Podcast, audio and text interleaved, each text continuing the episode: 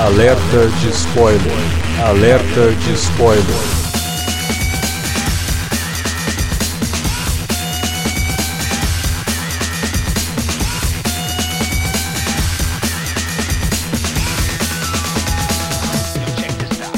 Olá, amigos!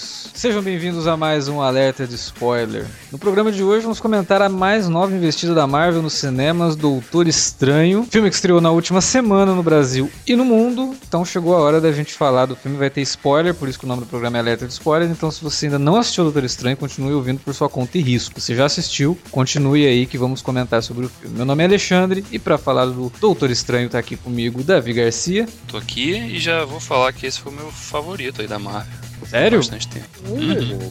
Olha só. Muito bem. Então tá. E também para falar de Doutor Estranho, o personagem do Benedict Cumberbatch, tá aqui com a gente Felipe Pereira. Ah, cara, botou o Benedito, meu irmão. Sei lá, pode ser o filme do Bozo que eu tô curtindo. Mas o filme é bom, independente do, do, do Benedito, né? É, Vamos eu fiquei aí. imaginando o Bozo sendo interpretado pelo Benedict Cumberbatch. Bom, ia ser foda, cara. eu, eu, eu, sou a favor de qualquer coisa com ele, cara. Vamos sobre a maionese Hellmann's. Ele pode ser a maionese. então, beleza. Vocês já viram que temos pelo menos dois fãs aí do filme, né? Pelo que deu a entender. Então, se você gostou de Doutor Estranho, esse pode ser o podcast para você. Ou talvez não. Sempre vem o estraga prazeres, né? Não, eu gostei do filme também. A gente volta daqui a pouquinho para falar de Doutor Estranho. Fica aí.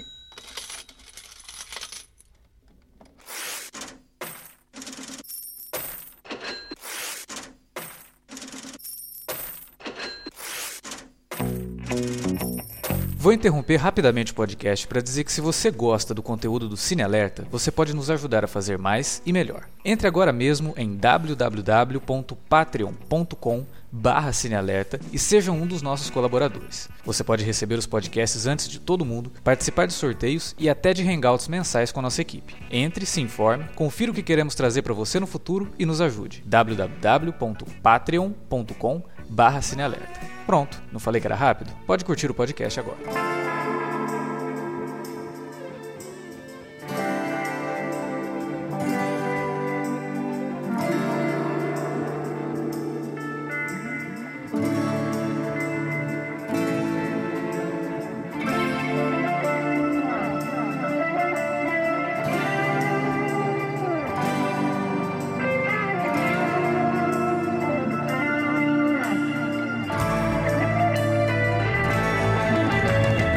Bom, Doutor Estranho, personagem criado pelo Stan Lee e pelo Steve Ditko em 1963, faz parte ali daquela primeira leva de personagens clássicos da Marvel. E que agora finalmente ganhou um filme à altura, porque ele já teve outro filme lá nos anos 70, em 78, foi um telefilme. Filme muito melhor do que, do que esse atual. Visualmente, né? Com efeitos práticos. Nossa, rapaz. Aqueles efeitos tipo, que a gente gosta Chapolin, muito. Né? Imagina o Chapolin fazendo uma versão do Doctor Strange. É, pois é. Era... Cara, é bem bizarro esse filme dos anos 70. E ele foi produzido pela mesma galera que tinha feito aquela série de TV do Homem-Aranha, que também é mega bizarra. E aí resolveram partir pra magia, fizeram um troço esquisito. Né? Devia chamar Doutor Esquisito, inclusive, no Doutor Estranho. Nos anos 90, 92, 90, aliás, 1991, saiu um filme chamado Dr. Mordred, que era para ser um filme do Doutor Estranho, mas o estúdio perdeu os direitos de fazer o filme, mas eles continu resolveram continuar, mesmo assim, trocaram o nome do personagem personagem. Fizeram não, né? uma, uma picaretagem do cacete. Trocaram o nome do personagem, fizeram umas alterações. Aí no começo do filme aparece assim, baseado numa ideia original de fulano de tal, que é o cara que dirige o filme. Nossa. Como não rendeu o processo, não sei, cara. Mas assim, o Dr. Mordred é um filme bem esquisito também, mas é um pouquinho melhor do que o filme dos anos 70. Tem algumas coisas que são até interessantes. Filme de baixo orçamento, é bem trash, mas algumas coisas ali valem a pena no filme. Mas aí, né, chegamos ao universo cinematográfico da Marvel, que finalmente resolveu introduzir a magia, o misticismo, né, na sua mitologia, trazendo o Doutor Estranho, dirigido pelo Scott Derrickson, né, com Benedict Cumberbatch no papel título, Chuetel Ejiofor no papel do Barão Mordo e que na verdade não é Barão, né? No filme é só Mordo. Mads Mikkelsen fazendo o vilão do filme, né? E a sempre excelente Tilda Swinton fazendo a anciã, que aqui, né, além de trocar de gênero, também trocou etnia. E a Rachel McAdams, né, que tá lá no filme também, fazendo uma personagem que não meio que não diz o que veio, né? Porque ela desaparece, inclusive, no desfecho do filme, mas beleza. Vou começar aqui porque eu acho que eu, eu devo ter mais coisas para falar mal do filme. Eu vou deixar depois vocês falarem bem dele para todo mundo ficar sossegado. Cara, eu gostei do Doutor Estranho, me diverti pra caramba. Achei duas horas assim extremamente divertidas, é, algumas coisas muito criativas, as cenas de ação eu achei que realmente fazem jus àquilo que o diretor e a própria Marvel vinha dizendo, olha, é diferente do que vocês já viram na Marvel, é muito inventivo, realmente é, isso ele é mesmo. Mas, e aí, né, vou colocar um grande mas aqui, é, o Doutor Estranho ele cai numa coisa que a Marvel já tá famosa, né, pelo, pela fórmula dela. É um filme extremamente formulaico. Ele tem, tem temas muito interessantes que quando começa o filme você, nossa, isso realmente vai ser diferente. Ele tá falando de autodescoberta, né? Tá falando de umas coisas mais místicas, envolvendo um personagem que, que pode vir a ser um cara grandioso, mas para isso ele precisa primeiro conhecer ele, ele, mesmo, né? E tudo mais. Só que essas coisas vão sendo deixadas de lado, vão sendo deixadas é, para trás, assim, pela fórmula Marvel. O que, que é a fórmula Marvel? É o Homem de Ferro, é o próprio Homem-Formiga, que eu já tinha falado no podcast que a gente gravou aqui, que me lembrava muito o Homem de Ferro, em vários aspectos, principalmente no, no, na dinâmica dele com o vilão. Filme de origem básico e que, como introdução ao, ao, ao universo místico, ok, legal, mas ele infelizmente não passa disso. Ele não passa dessa introdução. Ele, ele nunca vai além. E ele tem material para ir além. É isso que me incomodou no filme. Infelizmente, assim, você sai do cinema, duas horas depois você já não. Sabe, você não tem mais o que discutir do filme, porque foi isso. O filme foi feito, me diverti, tive aquelas duas horinhas legais, ótimo 3D, personagens carismáticos, boas piadas. Mas aí era só aquilo, né? Então eu acho que falta um pouco, a gente já tinha falado lá no, no Civil War. Aliás, o Civil War eu acho que é um, um, ponto assim meio que fora da caixa. Ele é um pouco mais corajoso, mas na hora de tentar matar um personagem, por exemplo, ele não consegue, porque a Marvel tem que segurar ali, não pode matar o personagem. Então, eu acho que o Doutor Estranho tinha tudo para sair, né, dessa fórmula e fazer uma coisa assim muito mais inventiva, muito mais criativa do que ele já é. Ele é inventivo e criativo nos efeitos visuais, em algumas ideias relacionadas ao lado místico, mas no desenvolvimento da história, no tratamento dele com os personagens, no que ele poderia representar, ele fica muito aquém, assim. E você vê que ele tem material para isso, mas não desenvolve, né? Mas queria saber do, do Davi. Davi adorou, achou que foi um dos melhores filmes da Marvel que ele, que ele viu. E aí? Ah, cara, eu acho, não, eu, eu concordo certo ponto com o que você falou aí agora. De fato, lembra muito, né? Principalmente principalmente os momentos de introdução do personagem, né? O Stephen Strange é um, um babaca quando a história começa, né? Sim. É um cara que se acha realmente acima do bem e do mal, né? Extremamente arrogante, é, que não faz questão nenhuma de ter pessoas é, próximas, estabelecer relacionamentos mesmo com as pessoas, né? E aí acontece um acidente com ele, ele fica gravemente ferido e ele é forçado a buscar um outro caminho, Sim. né? E aí acaba descobrindo então que ele tem um talento ali que ele adquire para que permite com que ele se torne uma espécie de salvador do mundo também, né? assim como os, os, Vingadores eram. Mas o, o filme acho que a partir desse momento ele ele, ele para mim fica se torna tão bom porque ele, ele justamente foge dos temas que a gente viu nos outros nos outros filmes, todos os outros filmes, Homem de Ferro, Capitão América, até do próprio Thor também que, que esse lado místico aí, mas muito na superfície. É, o, o legal é... do Thor é que ele foge do místico e ele fala o tempo todo que não, não é místico, é ciência, que você não conhece isso ainda, então você acha que é místico. Né? Então ele, no, no fim o Thor não, acaba não entrando muito, ele tá mais no lado cósmico, né? Mas aqui não, aqui ele, ele, ele o, o filme realmente abraça essa vertente. Ele propõe umas discussões interessantes sobre, até do ponto de vista filosófico mesmo, né? de, de que você às vezes não pode se fechar para o conhecimento achando você já sabe tudo, que você é melhor que todo mundo. Então, são ideias legais que o filme joga, mas nunca se aprofunda demais nela porque é um filme formulaico de fato. E é formulaico porque a fórmula tá muito certa, dá muito dinheiro. Uhum. Então, para que, que os caras vão, né, é, romper radicalmente com uma fórmula que dá muito certo? Eu acho que aqui no primeiro momento eles, eles fizeram certos de introduzir pequenos temas aqui e ali, jogar, né, umas, umas ideias diferentes do que a gente vinha vendo e aí apresentar um, um, personagem que é também bem diferente de todos os outros, né? Muito mais poderoso. Quando o filme termina, você vê que ele é um... Eu até tuitei isso, falei, pô, não sei para que, que precisa de Vingadores agora se você tem um estranho, né? Sim, a Marvel agora ela resolver... tá com um problema para resolver aí, porque já ficou muito claro, né, que ele desenvolveu bastante os poderes. Então, quando aconteceu os Vingadores 3, por exemplo, o que, que impede o Doutor Estranho de hora que o Thanos estiver chegando na Terra, ele cria um portal, joga o Thanos numa dimensão lá e tchau, Thanos. Fechou. Pô, mas isso daí é um problema que a Marvel tem em geral. Se você for ler. O, não sei se vocês releram há pouco tempo a, o Guerra Civil. Eu, eu reli é, uma semana antes do, do, do, do, lançamento do filme. E o uhum. Doutor Estranho na, na Guerra Civil, é, nos quadrinhos, ele fica neutro. Sim, porque, porque... ele sabe que se ele se envolver, é. pro lado que, que ele se envolver, vai ganhar, né? Porque, tipo. Exatamente. Da mesma forma como nos cinemas eles botaram o, o Thor do lado de fora, o Hulk do lado de fora, eles, tipo, no quadrinhos não precisavam porque o Thor tava morto. Né? Sim, sim. Não lembro exatamente onde é que tava o Hulk, mas ele também tava, tava fora. O Hulk, o Hulk tava no, no planeta Hulk. Isso, exatamente. Aí a gente já sabe mais ou menos que o Hulk nos, nos filmes vai estar no filme do Thor e esse negócio todo. Mas assim, é, claramente a Marvel já tem isso em mente. É, eu acho mas nos quadrinhos, esse problema, ele é um problema que ele é contornado por um monte de outros fatores, você consegue. Agora, no cinema, você não tem um universo tão grande quanto é nos quadrinhos para você ficar usando desculpinha, né? Então... E até porque no o cinema já tem outra questão, né? O, a Marvel estabeleceu oficialmente esse universo compartilhado do, do cinema. Então Sim. você não tem como falar, né? O Doctor Strange ele mora em Nova York. Os acontecimentos, a sede dos Vingadores está em Nova York. Tá, aparece no filme 400 no vezes. Ali, é, no início ali, bem, bem de cara. Então vai ficar muito esquisito. A gente sabe que ele vai aparecer nos Vingadores, né? Isso. né?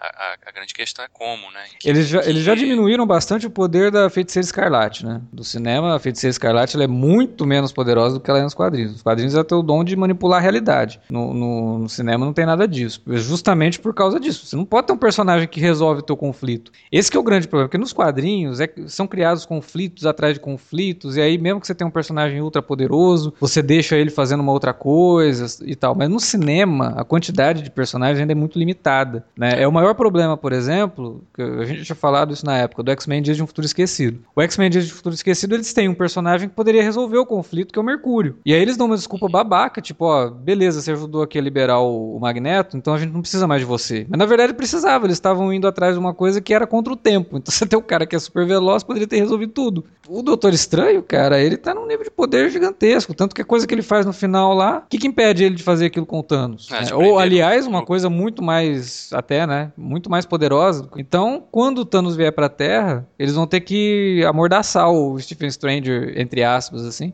É, no sentido de poderes. Ele vai ter que, sei lá, diminuir o poder dele, alguma coisa no sentido de. Ah, ou aumentar o poder do Thanos. Que... É, eu só consigo. Só consigo imaginar se uma coisa vai acontecer. Ele vai fazer alguma coisa que pode provocar algum mal e ele meio que se isolar, né? Talvez. E aí é, é. uma coisa que faria sentido no Sim. universo realmente compartilhar com os Vingadores. Mas assim, falando do filme aqui, né? Que a gente tá já com É, deu, deu uma, uma viajada. é, cara, assim, eu acho que o filme funciona justamente porque o diferente dos outros filmes, a gente realmente tem um ator zaço fazendo o personagem aqui. Né? O Robert Downey Jr. é bom, mas é canastrão demais. Né? É, ele é aquilo, Chris né? Evans é, o Chris Evans é né, o bonitão, o galão, o Hemsworth também. Aqui não, aqui a gente tem um cara que é ator, de fato. Um cara que sabe, ele sabe sair, ele sabe vender esse sujeito que é extremamente arrogante. Uhum. Né? Na cena que ele, que ele tá lá fudido no apartamento dele lá e a personagem da Rachel McAdams entra, né? Ele meio que. O que, que foi? Você veio aqui, né? Pra... E ele dá uma esculachada nela, assim. Pô, você acredita naquela cena ali? Você compra aquilo. É porque o, o cara que, que você viu antes, viu que ele é babaca mesmo. Ele não gosta nem de receber parabéns da familiares da pessoa que ele salvou. É, inclusive, essa, essa, cena dele no começo ela é tirada da, da primeira. Da, da, história de origem do Doctor Strange lá nos anos 60. É bem parecido mesmo. Que o cara vai agradecer ele, ele meio que nem dá a mão pro cara, assim. Você não tem que me agradecer nada. Só fiz isso pelo dinheiro. E vende também o conceito de que o cara ele é muito bom, só que ele também não pega qualquer caso. Sim. Se ele vê que é um caso, né? Um, Ih, esse caso aí não tem jeito não, pra que eu vou meter nisso pra, pra manchar meu nome? Dane-se, o cara que morra aí. Então, né, também tem essa questão. E casos também que, não, é um que não ofereçam nenhum tipo de fama para ele, né? É, de desafio real. Ah, isso daí né? qualquer um vai resolver, eu não vou precisar resolver isso não. Mas eu acho que é um personagem que passa por uma jornada muito mais intensa de mudança e transformação do que os outros, né? Justamente porque ele está adentrando numa área que ele simplesmente desconhecia ou preferia fingir que não existia, né? Uhum. E ele se permite mergulhar nisso e, e a jornada dele de cara que é quando o filme começa para o cara que se transforma no fim é muito mais complexa, ainda que seja um filme pipoca, uhum. né? Um filme para as massas, um filme que não vai de fato mergulhar fundo em todos os conceitos que ele está tá jogando ali no segundo, início do terceiro ato, né? Principalmente quando ele tá na jornada de conhecimento lá com a anciã e estudando e pegando. É o filme que vai fazer as piadinhas de sempre, piadas às vezes que, que soam bobas, mas que a maioria delas acaba funcionando, seja por gag física ou mesmo por um diálogozinho aqui e ali. Por isso que eu gostei bastante do filme. Acho que é um filme muito divertido e que, por ir por um, por navegar por um conceitos e ideias tão diferentes dos, de todos os outros que vieram antes, uhum. ele merece um mérito, assim, para mim, de, de, realmente apresentar um personagem que é bem diferente de todos os outros. Você lembra quando a gente gravou sobre o Homem de Aço? Que você falou que o Homem de Aço pra você eram dois filmes, né? Tinha um filme do Clark Sim. Kent e um filme do Super-Homem. O filme do Clark Kent você gostou, mas o do Super-Homem nem tanto, né?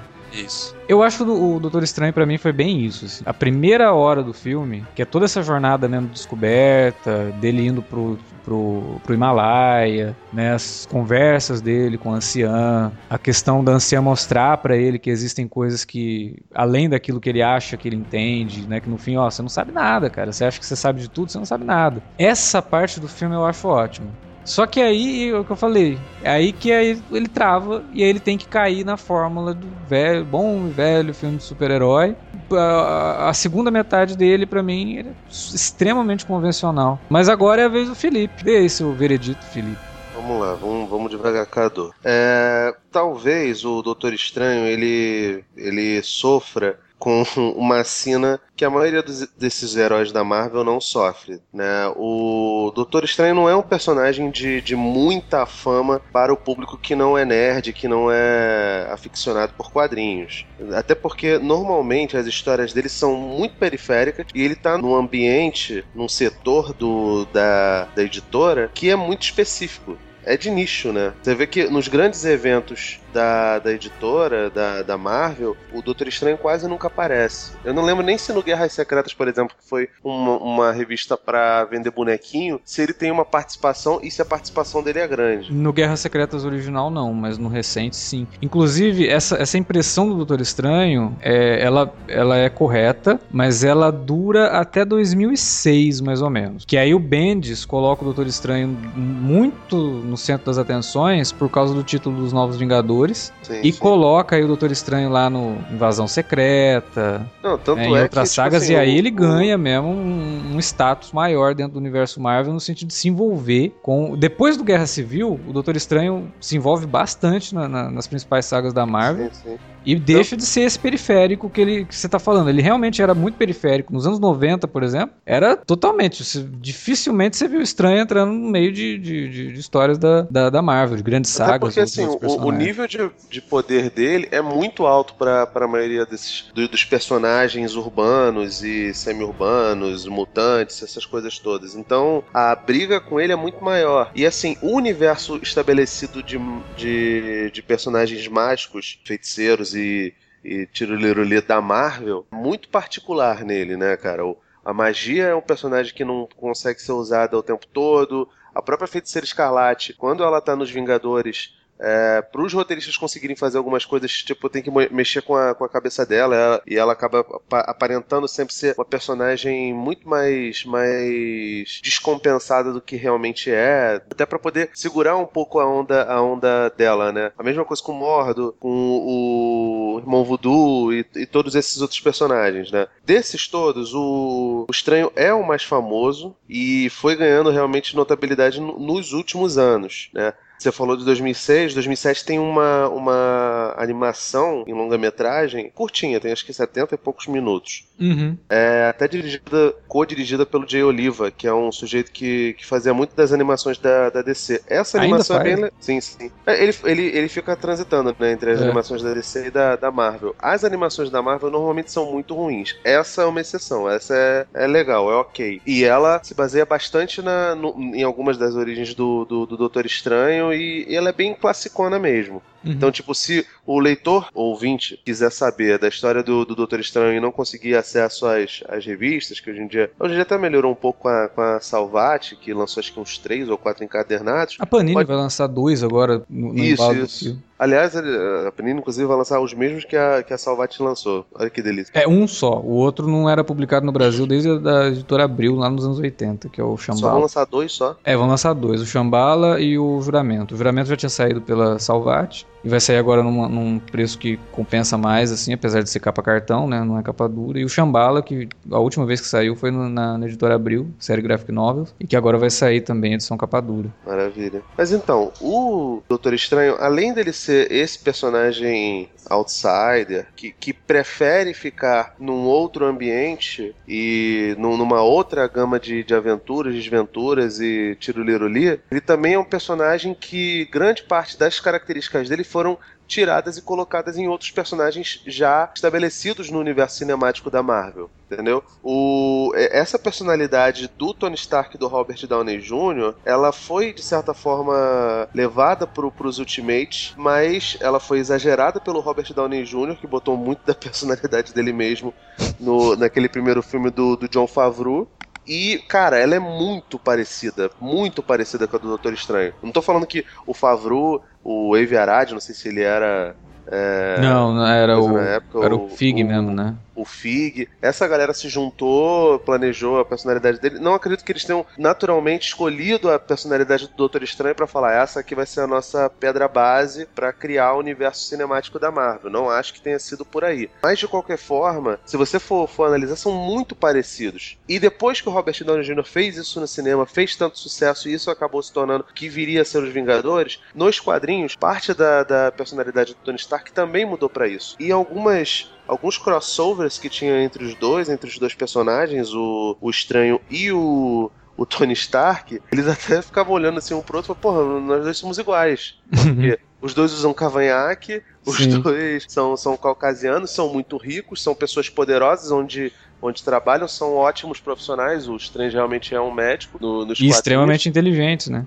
Extremamente inteligentes e completamente arrogantes mas assim, arrogantes porque podem, né? né? Tipo, ignorante, é, arrogante. É. Não, não, não é nada disso. Então, tipo, para transportar isso pro cinema, já seria um, um grande problema pro Scott Derrickson, né? E eu não sei se vocês costumaram a, se acostumaram a ver os filmes do, do Derrickson. Ele é um cara que faz muito filmes de terror. Sim, sim. E ele tem bons filmes de terror. Aquele filme que ele fez com Ethan Hawke é muito legal. Ele tem mas... filme de terror e tem filme de horror, né? Porque aquele. O Dia que a Terra, a Terra Parou, por exemplo, é um horror. Ah, nossa, é, vontade de morrer. Fez aquele exorcismo de Emily Rose também, né? Isso, o exorcismo de Emily Isso, Rose. Isso, o exorcismo de Emily Rose é o que todo mundo lembra, assim, de ah, nossa, o filmaço dele, não sei o quê. Mas ele não é um cara que costuma fazer, de três em três anos, um exorcismo de Emily Rose. O último filme que eu vi dele foi o Livrai-nos do Mal. Uhum. E, meu Deus. tem o Hulk no filme, mas não, não funciona, né? Mesmo com, com, com Eric Bana lá. E assim, é, o desafio que tinham proposto pro Scott Derrickson era, era muito grande, porque ele teria que, que trazer esse personagem à toa, à ribalta, ficaria um pouco complicado, né? Eu acho, eu concordo com você, Alex. Acho que a parte em que ele estabelece o personagem do Strange é muito boa. Ela, para mim, é do, dos filmes de origem, pelo menos, é o melhor, o melhor deles. É, você, você, consegue entender os motivos do, do Benedict, você consegue entender os motivos de todos os personagens periféricos. Só que a primeira cena do filme não é do, do, do Strange. É uma cena a la origem do, do, do Christopher Nolan. Eu lembro que uma porrada de gente reclamava. É, falava, é então, na verdade, essa, essa questão da, da influência do do, Inception aí, eu acho que até foi bem levada, porque ele consegue elevar o negócio. A, a, referência tá ali, é óbvio que ele usou o Inception como referência. Mas ele consegue suplantar não, aí, é? Ele, ele consegue ser mais ele criativo. Não fica nisso. É. Quando o filme começou com isso, eu falei, é caralho, meu irmão,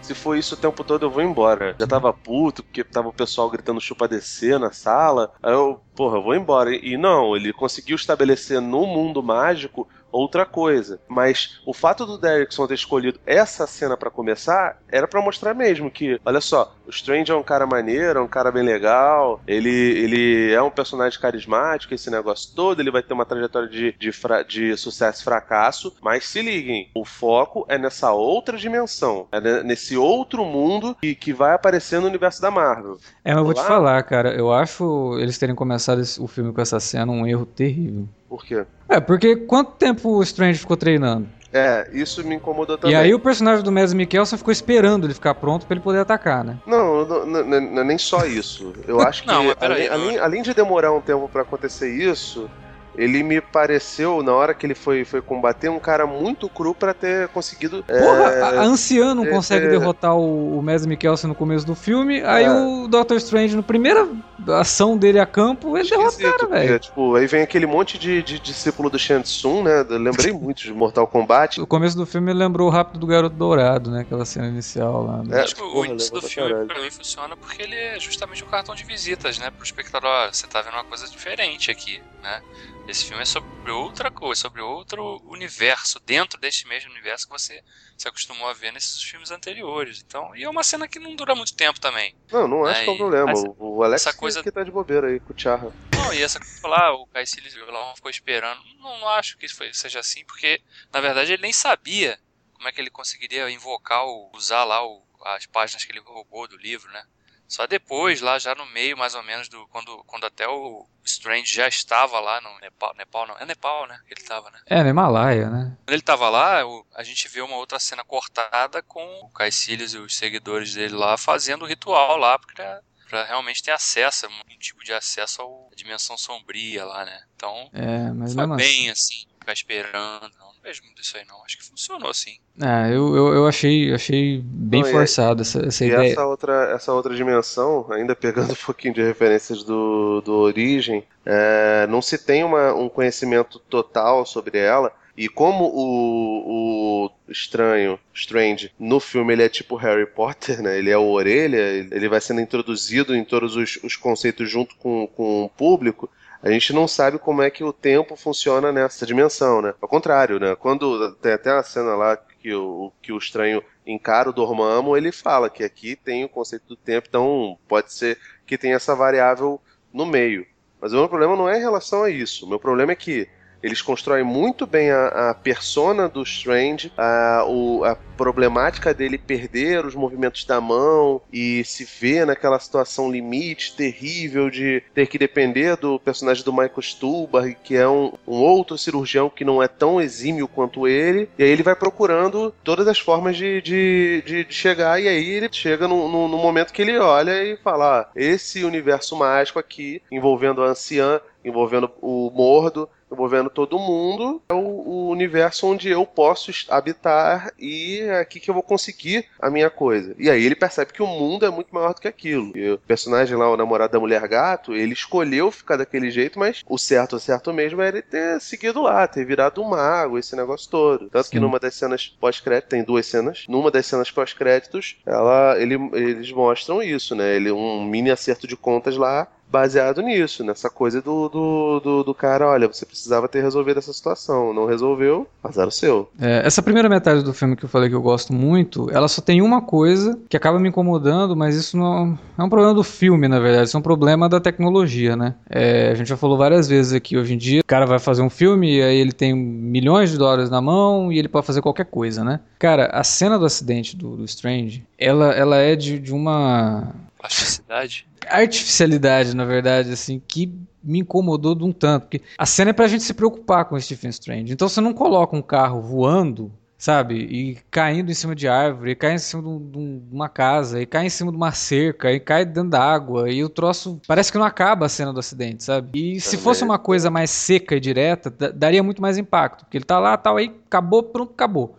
Mas não. A cena é muito alongada e é extremamente artificial. Você sabe que é um, que é um, um, CGI. um CGI ali, porque você já viu tanto o carro girando que você já viu que é um, um efeito de computação, sabe? E aí, ao invés de, de, ser uma coisa que você realmente fica chocado com a cena, acaba banalizando. E aquilo, aquilo eu falei, cara, me pareceu um pouco. Você fica chocado com o fato de, de terem tentado empurrar isso pra você, né? Sim, porra, é muito, muito forçado. Me lembrou um pouco uma coisa que eu reclamei quando eu assisti. A gente não gravou, mas logo depois que eu terminei de assistir, eu comentei na, nas redes, né? O filme recente do Tarzan, por exemplo. O roteiro tem uma preocupação enorme em tratar o Tarzan, a Jane, como personagens frágeis, que o cara teve um filho, que ele perdeu esse filho, então eles estão vivendo um período conturbado, não sei o quê, e aí a Jane é sequestrada, e ele vai atrás dela, e para ir atrás dela ele pula de uma montanha e cai no meio de um monte de árvore e começa a pular entre as árvores e aí vira um desenho da Disney. E aí toda aquela construção humana que você tinha do personagem acaba virando nada, vira uma coisa, é, vira um desenho animado. E aí você deixa de se preocupar com aquele personagem, ele deixa de se tornar um ser humano para se tornar um, um CGI, né? E aqui nessa cena do acidente do, do Strange me incomodou muito, cara. Tava indo super bem, tava. A hora que acontece o acidente que ele bate a primeira vez, a cena podia ter terminado ali, mas peca pelo excesso, né? E eles dão um close bem na hora que o painel do carro vai no, nos braços dele, né? Isso! Pra, pra reforçar, ó, aqui, ó. Foi aqui que ele se ferrou. É, como se o cara, no acidente daquele, né, se precisasse de alguma justificativa pra ele perder os movimentos da mão. Você nem precisava mostrar aquilo, cara. Pô, do, surpreendente ele ainda ter as pernas, né? Sim, surpreendente ele ter sobrevivido. Porque do Pô, jeito que o carro caiu, cara, ainda cai na água. E a personagem da Rachel McAdams ainda faz, demoraram para te encontrar, como é que ele não morreu afogado? Mas tudo bem, né? Tipo, o troço é tão exagerado que acaba criando essas, essas ah, mas isso aí é culpa do nosso querido Derrickson, cara. Porque todos os filmes dele têm esses exageros malucos. e tem horas que ele parece o Lita Maori, do o cara que fez o.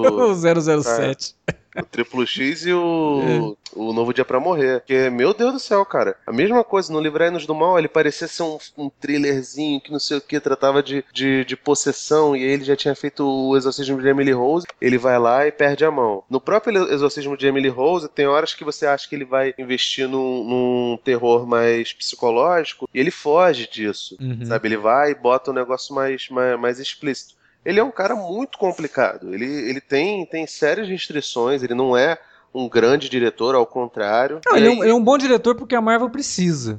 Ele é o cara que ele foi lá e fez o filme. Ele fez o filme que a Marvel queria, ele fez o filme na fórmula, e, diverte, e... é fechadinho, ok, né? Mas eu acho que inclusive com ele como co-roteirista, né, tendo acesso ao que poderia ser feito com esses personagens e como que ele poderia trabalhar melhor esse lado místico aí e desenvolver melhor os temas, porque um dos grandes temas do filme é a questão da mortalidade, né? Então a, a, a anciã fala pro, pro Strange, né? Tipo, a grande finalidade né, da vida é a morte, porque é com a morte que você descobre que você tem pouco tempo e nesse pouco tempo você vai você tem que decidir muito bem o que você vai fazer com esse pouco fazer, tempo. Porra, isso é uma ideia maravilhosa, mas, né? Não, não desenvolve, não, não, é tudo muito superficial. É, e só dizer isso, eu acho que só dizer isso no filme não basta. Se você ah, quiser ser algo a mais, você tem que mas isso né? é um filme pra massa, cara. A gente tá falando de um filme pipoca. Os caras ah, nunca. Mas desculpa, não. não. Mas eles nunca. Mas qual filme pipoca que, que, nossa, propôs grandes discussões sobre a natureza humana, sobre né, a vida e tal? Nenhum, cara. Nenhum. Cavaleiro das pipoca. Trevas, Matrix. Não, cara. Mas aí eles não eram. Mas eram filmes que se tornaram pipoca. Eles não foram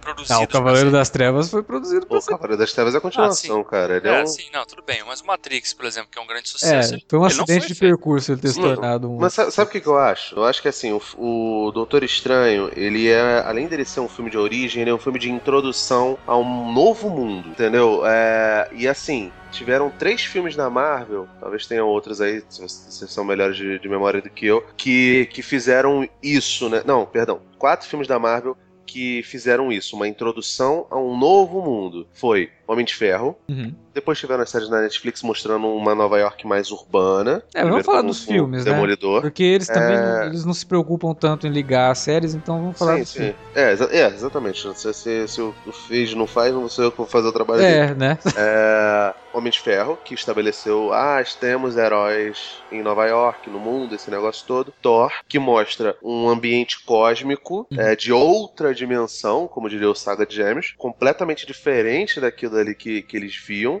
O Guardiões da Galáxia, que é uma história é, cósmica também, mas num outro setor da galáxia, bem diferenciado do que é o Thor e muito mais ainda do Homem de Ferro. E esse, Sim. o Doutor Estranho. Desses quatro filmes, o, o filme que conseguiu aliar mais conteúdo, diversão, esse negócio todo, provavelmente é o Guardiões da Galáxia. Acho que isso todo mundo, todo mundo acha que é. Sim, mas tem mais identidade mesmo. Assim. Sim, tem mais identidade, teve mais liberdade, até porque é um, um são personagens que, que têm até seu seu seu grupelho de, de fãs, mas são não são né? são são periféricos. São entendeu? muito mais do que o Doutor Estranho, por exemplo. Muito mais. E assim, além de, de, de, de serem periféricos, eles têm evidentemente suas histórias clássicas, mas não tem aquela coisa que fala, nossa, caramba, que absurdo, Guardiões da Galáxia.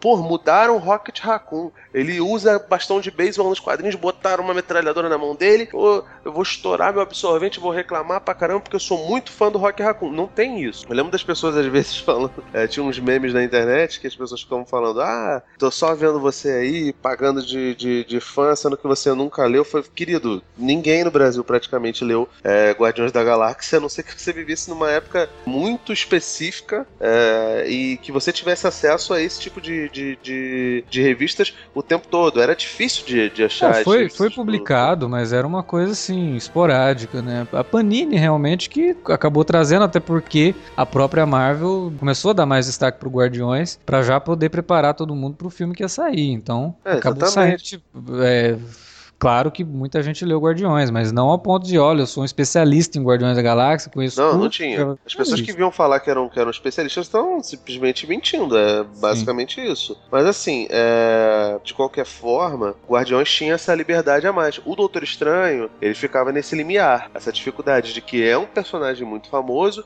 é um personagem muito importante pro, pro, pro cânone da Marvel, e nós temos que introduzir um novo mundo. Esse novo mundo, ele não pode ser, ter todas todas as suas regras estabelecidas. Tem que ter algumas alguns mistériozinhos nele, até para se explorar nos próximos filmes. Até por isso, pensando, levando isso em atenção, é que eu não sei como será a participação lá na, naquele começo de conversa que a gente teve do Doutor Estranho nos filmes do, do, dos Vingadores, porque pelo que eu entendi, ele deve ter, tipo assim, o seu, o seu próprio universo de, de, de, preocupações completamente diferente do, do, do, Thanos e de todos os outros personagens. Quer dizer, o Thanos vai invadir a Terra? Vai e tal, e óbvio que isso vai, vai, vai influir dentro do, do universo. Mas, de qualquer forma, cara, a anciã, o Mordo, todos esses personagens que já eram muito poderosos e mais ou menos no nível do, do poder do Doutor Estranho, talvez um pouco mais comparado ao Doutor Estranho do final do filme, eles já existiam naquele universo eles já habitavam em Nova York, já tinham um portal em Nova York, e eles não eram tão influenciados assim pelos Vingadores. É, não, fazem... não, interferiu em nada, né? Eles, inclusive, fazem uma questão, assim,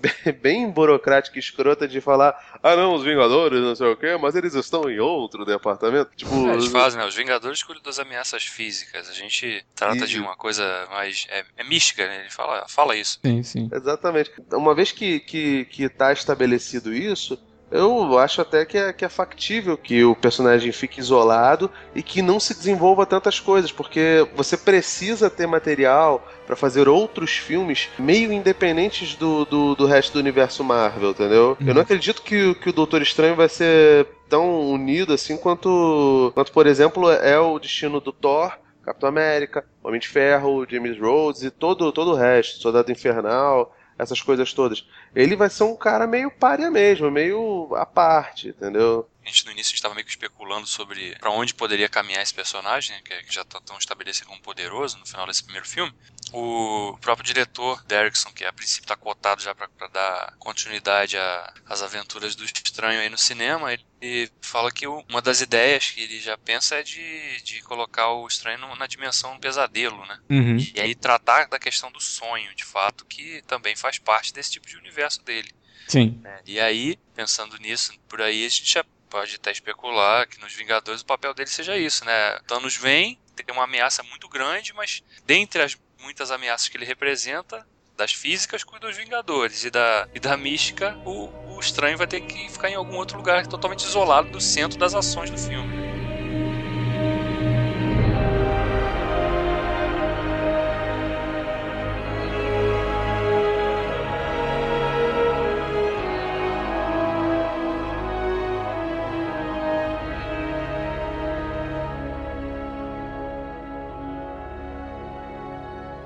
Coisa no filme que é já de praxe da Marvel, né? Que é o humor. Piadinhas a todo instante, tem piadas que eu acho bem legais, mas algumas também, e uma em especial eu acho que poderia ter E aí o Derrickson mesmo, ele poderia ter tido bom senso de não fazer uma piada logo depois da morte da anciana. Logo depois que ela morre, o Strange tá lavando as mãos, né, no, no banheiro do hospital lá e tal. E aí a Rachel McAdams entra no, no, no banheiro, a a capa, mexe. Isso, sabe? Tipo, a gente tá vendo uma cena pesada e tal. Aí, ah, vou dar uma risadinha aqui, né? Libera um É, pouco. cara, todas, eu te falar que praticamente todas as piadas em relação a Rachel McAdams eu acho muito ruins. E eu adoro a Rachel McAdams. Exagera, né? Faz a, faz a personagem se tornar uma atriz. histérica, que ela só fica É, reagindo cara. às coisas que acontecem, dá gritinhos, e aí é, é engraçado ficar vendo a personagem que não conhece nada sendo confrontada com isso, mas em nenhum momento a personagem. Ela não tem um arco no, no filme. O arco dela Não, é não o estranho, cara. Ela, Ela, não chega a ser, ela não chega a ser a garota refém porque não tem refém no, no filme. Sim. Mas, mas ela vira uma rainha do grito do caralho, sabe? Muito ruim, tipo. E ela, e ela é uma personagem interessante, né? Você vê que, mais uma vez, né? O, comparando com, com o Homem de Ferro, a Pepper Potts no primeiro filme, ela tem ali seu nível de importância, você percebe que ela é um personagem importante, mas ela vai ganhando mais espaço com o tempo, né? Com os outros filmes do, do, do Homem de Ferro. Até aquele horroroso filme 3, ela ganha poderes. Uma merda, mas enfim. De qualquer forma, você percebe que o personagem tem um, um, um arco, e eu espero que isso aconteça com a personagem dela. Mas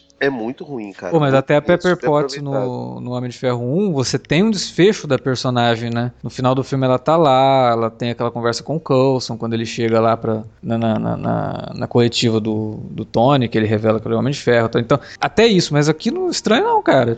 Ah, cara, pra mim é a mesma coisa é. que acontece com a, com a Natalie Portman no, no Thor, entendeu? É a personagem que tá lá à espera do, do, do mocinho voltar e finalmente casar, cumprir o papel de, de casar com ela. É, Mas, aqui é... filme nem, mas esse filme ela nem espera, né? Porque a gente vê que ele, ele mandava e-mails pra ela, ela simplesmente ignorava, né? Ela só realmente voltou a ajudar quando ele surgiu do nada lá, ferido, né? E- É, até porque ele é médico, então beleza, tem que... Não, não, tô falando no, no final, porque eles se despedem, esse negócio todo, ele continua em Nova York, mas ele tem as suas, as suas próprias incumbências, né? Sim. Eu espero que eles consigam reverter isso. Mas, cara, vocês vocês já repararam que além de um problema sério com, com vilões, de novo nesse filme, tem um vilão muito fraco, a Marvel tem um problema seríssimo com, com desenvolver pares românticos, né?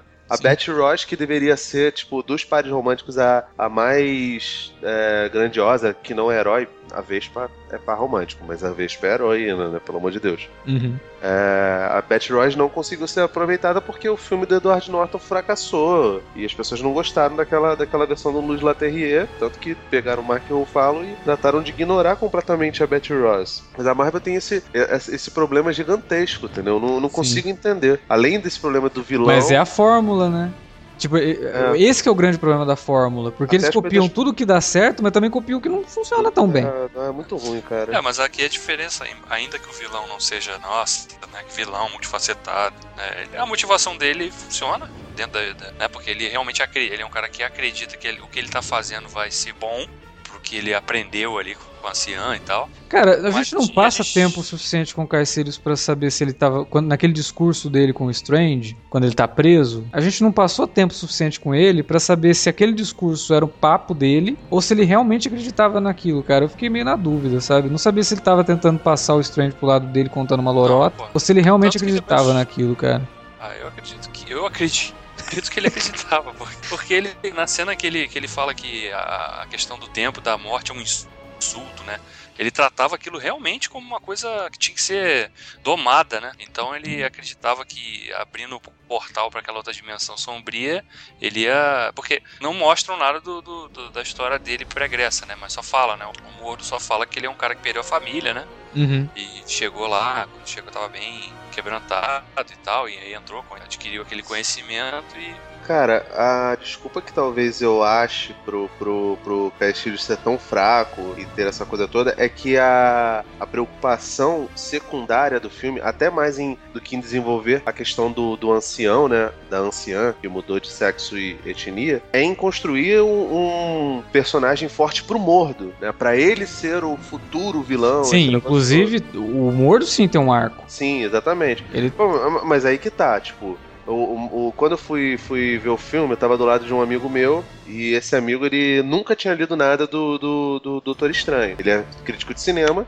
já foi pra Gramado, já foi, já foi júri de Gramado, júri de, de Festival de Brasília, esse negócio todo. E falou, pô, vou lá ver o Doutor Estranho, que eu tô, tô curioso pra, pra ver qual era. E aí a gente tava conversando um pouquinho antes, ele, eu falei pra ele, ó, esse personagem do, do desse, desse ator de nome impronunciável, mas que é muito talentoso e que fez 12 anos de escravidão, ele é o o Barão Mordo e o Barão Mordo é o principal vilão do, do Doutor Estranho. Quer dizer né? que você soltou spoiler pra ele antes de ver o filme, é isso? Não, eu falei que, que ele era o personagem e, no caso, no filme, ele era aliado. Agora, na cena final, na segunda cena de, de pós-crédito, tem duas cenas pós-crédito, é que mostra que ele vai lá e se volta para um, um lado oposto ao do, do Doutor Estranho. Então, tipo assim, é, o to, em todo tempo ele vai construindo a, a moral e a ética do, do Mordo. Ele não é o personagem se a gente for comparar, por exemplo, com Star Wars, é, ele não é o personagem do. do lá, lá na antiga trilogia, né, na, na, perdão, na trilogia prequela. Ele não é o Qui-Gon Jinn. O Qui-Gon Jinn é o ancião. Ele é o Obi-Wan. O personagem que está sendo introduzido, o Anakin, ele vê o, no, no, no Obi-Wan só mais um aluno ali uhum. do, do, grande mestre. É, comparando com o Lanterna Verde, ele é o sinestro. Isso, exatamente. O, o Mordo, ele é exatamente o papel do, do, do sinestro. Interage com aquele mundo há mais tempo, ele é um cara, um guerreiro mais poderoso do que é o, o Strange, do que é o Hal Jordan, do que é o Lanterna Verde da vez. E aí, no final, ele acaba tendo uma, uma virada de arco. O Mordo, ele é um personagem mais como é que eu posso dizer? Mais idealista, né? Ele sim, acredita sim. ipsis literis no que, no que, no que fala a anciã. Isso, e aí quando ele é confrontado com a ideia de que a anciã estava mentindo sobre muitas coisas o tempo todo. E que o Caecilius tinha alguma razão, é. ele pira, entendeu? Sim coisa que, no caso, aí eu tenho que defender a, construção do personagem, né? Por mais que eu ache que é tudo muito rápido em relação ao, ao Strange, a ele dominar as habilidades, esse negócio todo, e de fato a anciã é mais poderosa que ele, não tem lógica nenhuma a anciã perder pro Caestilhos e ele vencer com aquela coisa toda. Ele é um cara que, pelas experiências anteriores dele, é capaz de, de, de abraçar uma face mais, mais pragmática do mundo. Ele sabe que, que o mundo é mais do que preto e branco, que tem mil tons de cinza, que tem outras tantas camadas de nuances, esse negócio todo. Então ele não não condena a anciã. Já o Mordo, ele é um personagem que ele tá lá há muito tempo, não se mostra muito passado pré pré, pré isso, mas é assim, ele é um, o aluno clássico, ele é um herói clássico, ele não é um anti-herói. É, não, ele é o cara que tá, inclusive, que pode ser, inclusive, o substituto da anciã, né? Sim, é, sim. Ele é o, eu acho que ele é o fanático no sentido mais literal de, de que tem que seguir o que tá ali, né? Que não pode se inferir, não pode infringir as leis naturais e é. Por é, eu não sei se é fanático é a melhor palavra. Por isso que eu usei idealista, porque ele não, você vê que ele é um personagem que ele se, se permite fazer piadas, né? Aquela cena do, do Wi-Fi, por exemplo, que é sensacional. é bem legal. Dele, dele entregando aquela. Aí sim o humor serve ao filme. É, é, ela é muito legal e, e ela é plenamente cabível. Um cara, tipo Caxias pra caramba, tipo o Steve Rogers, não funcionaria. Ele não chega a ser um Steve Rogers, mas ele é um personagem que, que tem aquele ideal no, no coração dele. Então ele ver esse choque a partir do, do testemunho da anciã, dela pegando o poder do Dormammu da, da, da, da dimensão das trevas para poder continuar vivendo, na cabeça dele é um erro, porque de fato. É, ela falava uma... que era um erro, né? Ela falava que o troço era proibido e de repente ela tá fazendo? É. E aí o Strange, para salvar todo mundo, também tem que quebrar essas regras. Então, é. tipo, tudo aquilo que eu tava seguindo, que eu acreditava, era tudo mentira? Quando terminou o filme e o Marcelo, meu amigo, foi lá e falou, é, falou pô, né, realmente, né? Eles conseguiram transformar uma questão que só os fãs de quadrinho é, sabiam do, do Mordo ser um vilão numa ótima motivação, porque futuramente se ele vier a ser um vilão, ele pode ser um vilão muito bom, porque você já tem a, a a parte dele sendo, não sendo um cara malvado, bem estabelecido no, no outro filme, e agora você vai ver a face maligna dele, porque ele se sentiu traído. Sim, cara, eu acho que, acho que essa. Sentido, né? Essa é uma, uma ótima que... possibilidade pro segundo filme, né? Porque agora você tem um, você pode ter um vilão no segundo filme que acompanhamos aqui toda a jornada de transformação dele no primeiro. Não, e tem outra questão, né? A gente tá falando de novo. Se o Cumberbatch é um ótimo ator para um protagonista, o, o Chiwetel Ejiofor, ó, Falei o nome do cara certo. ele, ele, ele, ele convence também, porque ele é um belo ator. Mas e aqui, além de toda essa jornada que a gente já viu, ele, ele se torna um vilão que não é o cara que quer dominar o mundo. Ele, ele, ele se torna um vilão simplesmente porque ele, se, ele passa, pelo menos o, o que o finalzinho do filme vende e a cena pós-crédito também, é que ele se torna um purista, né? Ele acha que se a pessoa teve acesso àquele conhecimento e prefere ser egoísta, Uhum. Ela não é digna nem de estar aqui. É, o que é, é a ideia que, que vende aquela, principalmente a cena pós-crédito. Sim. Né? E, e, aí nisso, nesse contexto, ele pode de fato realmente se tornar um vilão bem interessante, porque vão ser um antagonista realmente foge que foge totalmente do que é o pragmatismo que parece caracteriza o Strange. Sim. E aí sim forma uma dupla bem interessante. Agora, a anciã também, a, a Tilda Swinton é excelente, né? Maravilhosa, atriz fantástica, que pode fazer qualquer coisa. Você falou lá no começo do Benedict Cumberbatch, se ele fosse fazer um filme sobre a maionese Hellmann's, ele fizesse o papel da maionese. Cara, a Tilda Swinton também é isso, né? Você vai falar, ó, oh, Tilda, você vai fazer aqui o papel de um rodapé, né, de um castelo. Ela ia ganhar o Oscar, cara, porque a mulher é fantástica, ela é sensacional. Ela, ela é uma atriz que consegue realmente fazer qualquer coisa. E ela consegue fazer um mestre zen, né? E que é um mestre que foge um pouco daquilo que a gente tá acostumado. Pô, o começo, cara, que, que botam. Ele confunde o ancião com, com o personagem que é idêntico ao ancião dos quadrinhos. É, inclusive. É sensacional, cara. A cena é excelente, mas ela não faz o menor sentido e não tem como adaptar essa piada pro português. É, infelizmente. Não deu, né? Ele, ele, ele fala The Ancient One. Aí. É, em inglês não tem. Não tem gênero, gênero. né? Então aí, é. beleza. Aí em português o cara tá desde o começo falando anciã. E aí o é. Strange, então, além de tudo, além de perder o momento da mão, ele ficou surdo, porque. Falei anciã, por que você tá olhando pra esse cara de bigode? Ô, seu merda, presta atenção aí, demônio. Infelizmente, a, a piada aí no, em português ela não funciona. Quem foi assistir dublado, eu não sei nem como é que foi feita essa piada, cara, porque aí deve Nossa, ter ficado aí, pior ainda, né? Pô, pode ter chamado de mestre nesse momento, né? Mas, porra, é, mestre, muito. só mestre, né? Verdade, seria uma forma de. É, podia ter colocado isso, talvez, né? E ela, ela faz um personagem que desde o começo, né, desde a da contratação dela, levantou muitas questões, porque não pela troca de, de sexo, mas pela troca de etnia, né? Uhum. Porque aí teve um whitewashing, né? Pô, o ancião dos quadrinhos, ele é oriental. Cara, eu, eu não sei nem como opinar, assim, nesse sentido. Porque o trabalho dela é tão sensacional no filme que o fato dela deles terem colocado uma druida, né? Porque eles falam lá que ela é celta, no lugar de um, de um mestre oriental acaba passando batido, assim, tão sensacional que é a personagem, que foge muito daquele estereótipo de que o mestre tem, sempre tem que falar por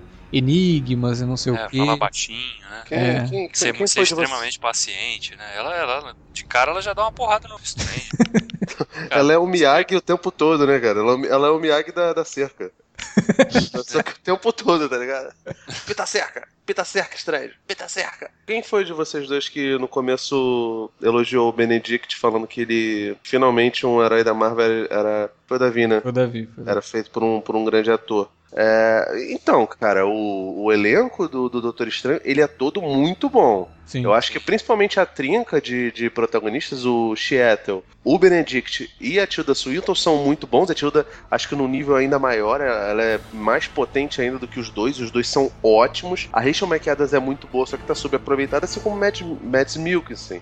Uhum. Mas esse é um filme que, que, que tem ótimos atores e que consegue driblar, inclusive, alguns problemas de roteiro, né? Fora obviamente, o vilão e a, e a, a rainha do grito, né? É, e, cara, pelo, pelo menos para mim, né, essa mudança de, de, de coisa ficou boa, porque mudou-se o tom e, e, realmente não é uma coisa genérica, né? Não é tipo Michael B. Jordan no Tocha Humana, vamos mudar a etnia, mas podia ser qualquer personagem. Tipo, tem nada nele ali que fala, caralho, só um negro faria um Não, não tem. É... é, não, eu digo mais por... Ao mesmo tempo que você fala assim, ah, poderia ser uma mulher, continua sendo uma mulher, mas uma oriental. Poderia. Só que aí também você cai no, no clichê, né, e no estereótipo de que o oriental é que tem que ser o mestre, né? Oriental sabe. É, que também é estereótipo, né? Também, Sim. então. É, é, de novo, né? Cria-se essa fórmula de que o, o, se você vai botar um mestre no filme, ele tem que ser oriental, que todo mundo vai copiando isso ad eterno, né? E aí quando alguém rompe com isso, você fala, opa, peraí. Né? E aí você ainda mostra um mestre que não tem muita paciência, Sim. né? Que já, já dá um choque logo de cara no aluno. Que é muito boa, inclusive. É essa cena dele viajando, né, pelo multiverso, é fora de série, cara, é, é sensacional. Aqui. Ele, ele, ele contou numa entrevista que ele aquelas cenas ali, ele gravou na mesma câmera onde a Sandra Bullock gravou os efeitos de gravidade, né? Ah, eu achei que você fosse falar que naquela cena ali ele tinha usado LSD e tava tendo realmente aquelas alucinações. Não, esse daí não, inclusive, foi, inclusive foi em loco, né? Aquela cena não é CGI não, irmão. Aquela ali é o Cara, a questão do loop temporal até é foda pra caralho também, né, cara? É muito maneiro. É isso, por isso que eu falei, as cenas de ação elas são muito criativas. E a cena do final, ela consegue burlar aquela velha batalha sem personalidade entre herói e vilão, né? Eles trazem ali um. É, e... Faz até um. aquela ceninha quando tudo fica congelado lá, né? Em Hong Kong, que ele para de fato o tempo ali. Uhum. É, a gente lembra até, lembra até um pouquinho do próprio daquela cena do Mercúrio no X-Men Apocalipse, né? No, é, também, né? esquecido lá. Apocalipse um também. também. É, Apocalipse também tem uma, né? É. Eu, achei, a, eu achei a luta final parecida com o Caça-Fantasmas, cara. Só não teve o Thor dançando, mas do resto achei muito parecido, visualmente falando, cara. As cores, né? Sim, cara, tipo, uma cidade ali toda destruída. É, mas Cara, tem isso numa enxurrada de blockbusters, agora é. termina o filme com isso, né? É no meio da cidade, raio azul até o céu e um monte de coisa acontecendo e tal. E ele consegue fugir disso, jogando a luta para um outro plano, né? Pra uma outra dimensão. E com toda a ideia do looping temporal, que eu achei fantástica, embora eu não, não vou nem tentar explicar a mecânica daquilo, porque ele morre e aí ele volta. Sim.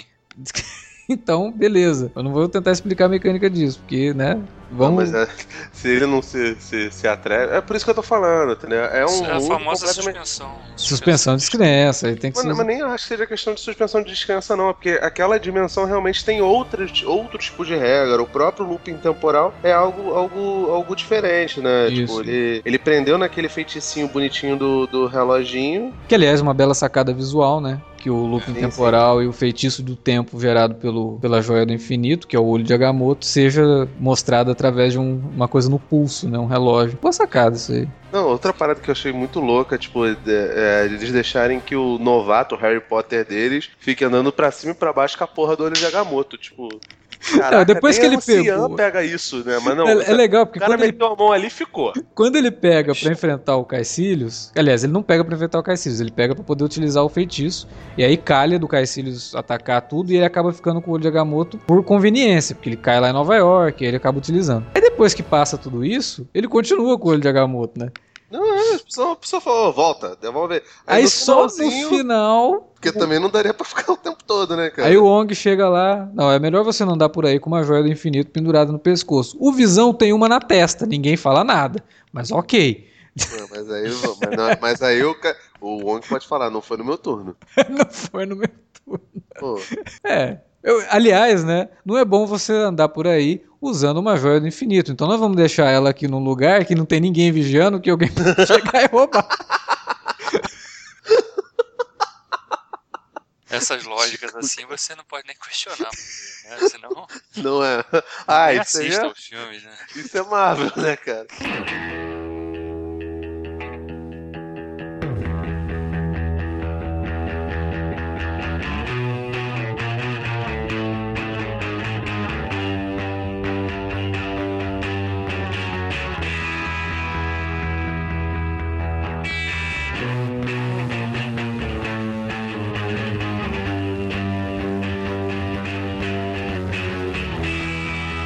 Então, né? Eu acho que era isso que tínhamos pra falar sobre o Doutor Estranho. Ou tem, tem mais alguma coisa? Não sei, acho que era isso, né, Brasil? Era isso, né? Era isso. A gente gostou, o Davi e o Felipe eu acho que gostaram mais do que eu. Eu me diverti, não vou negar. Mas é aquilo que eu falei no começo. Filme que ele vai até determinado ponto, mas aí não sei se ele duvida um pouco da capacidade da plateia de entender tudo ou aceitar tudo, por mais psicodélico que seja. Aí ele para e vai pra Fórmula Marvel a Fórmula Marvel funciona? Funciona, mas também eu acho que pode cansar, né? Eu acho que já tá demonstrando alguns sinais de cansaço. Acho que o grande público já tá meio saturado disso. Talvez aí o Thor, que é um filme vai ter um diretor diferente, tal, possa trazer alguma coisa a mais nesse sentido. E com certeza os Vingadores 3, né, Guerra Infinita aí, que eu acho também que pode mudar um pouco essa, essa visão e talvez mudar um pouco a fórmula, né? Agora a gente quer saber de você que ouviu o nosso podcast, o que você achou de Doutor Estranho? Fala pra gente na área de comentários comentários ou manda um e-mail para alertavermelho@cinealerta.com.br ou lá nas redes sociais que você também pode conversar com a gente, facebook.com/cinealerta ou arroba cinealerta no Twitter.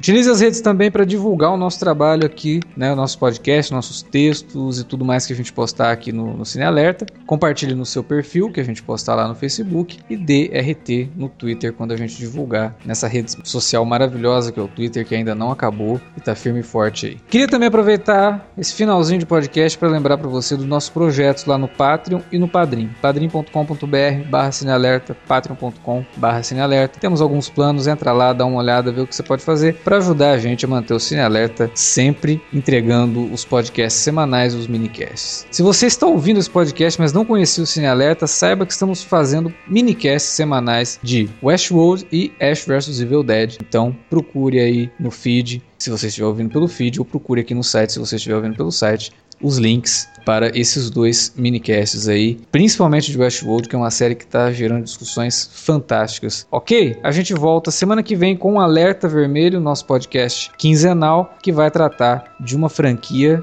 que o pessoal curte pra caramba, a gente aqui gosta muito.